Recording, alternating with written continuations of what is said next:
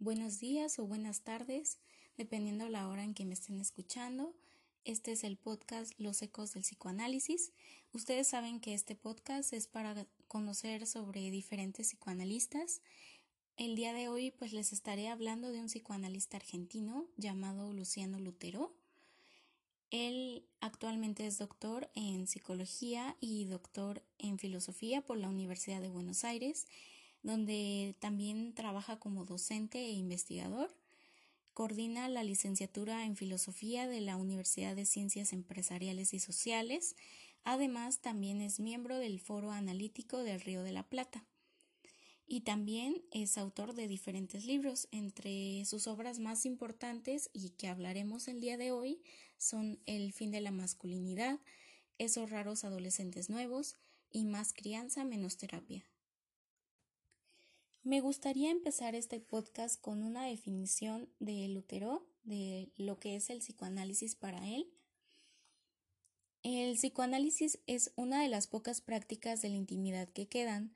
Freud decía que lo propio del análisis radica en establecer un tipo de conversación diferente a la de todos los días, a diferencia de la comunicación cotidiana en la que sobre todo que se intercambia información, o por lo general se establecen conversaciones triviales. En un análisis se habla de otra forma. Quien cuenta su vida aprende a escuchar. No importa tanto lo que dice, sino lo que puede escucharse, y eventualmente sorprenderse de lo que pueda llegar a decir, de lo que puede saber de sí incluso sin saber que lo sabía. Sin intimidad, este modo de hablar no sería posible.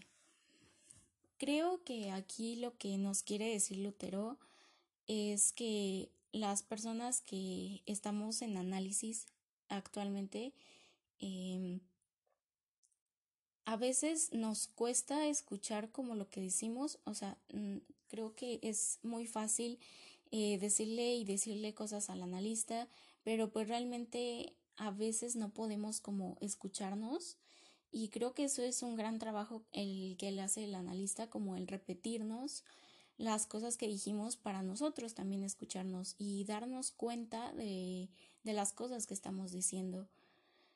Y creo que ese es un buen paso como para empezar a tramitar todas esas cosas que estamos diciendo en un análisis. Y bien, muchas personas, eh, ¿cuántas personas no han acudido a consultorio para, pues, de alguna manera evitar el sufrimiento? Pero pues realmente el método psicoanalítico pues realmente no hace eso, o sea, no evita el sufrimiento.